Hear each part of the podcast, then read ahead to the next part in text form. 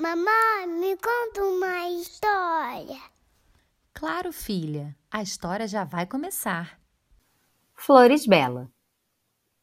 Depois de alguns meses em obra, finalmente chegou a data da abertura da mais nova floricultura do bairro. A Flores Bela estava linda e pronta para abrir as suas portas no próximo fim de semana. Desde a primeira vez em que passou em frente à loja, Hugo ficou encantado com o que viu.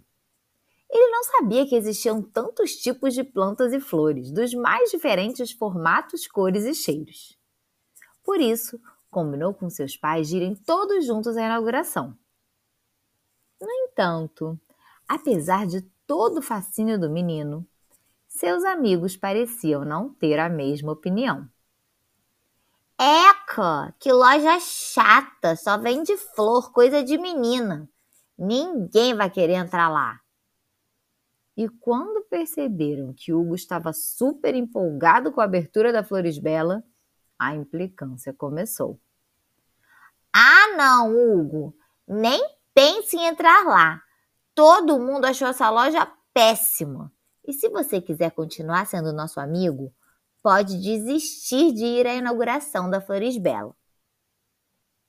Naquela tarde, o Guinho chegou em casa cabisbaixo.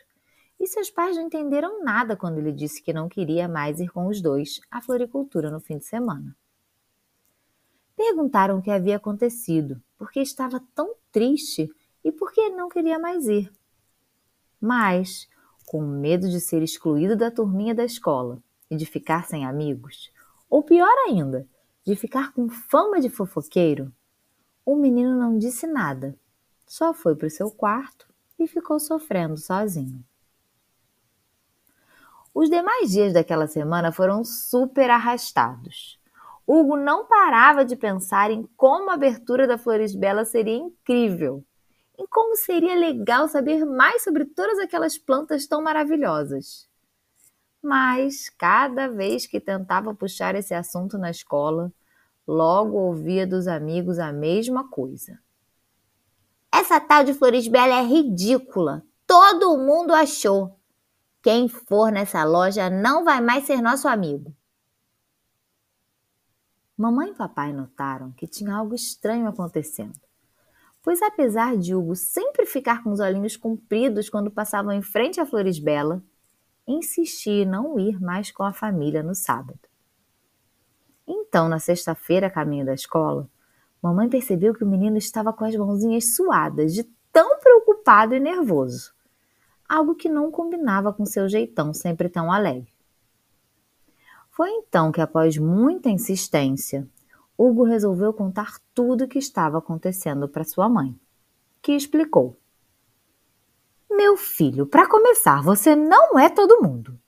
Então, não é porque seus amigos não gostam ou não querem conhecer a Flores Bela que você tem que pensar assim.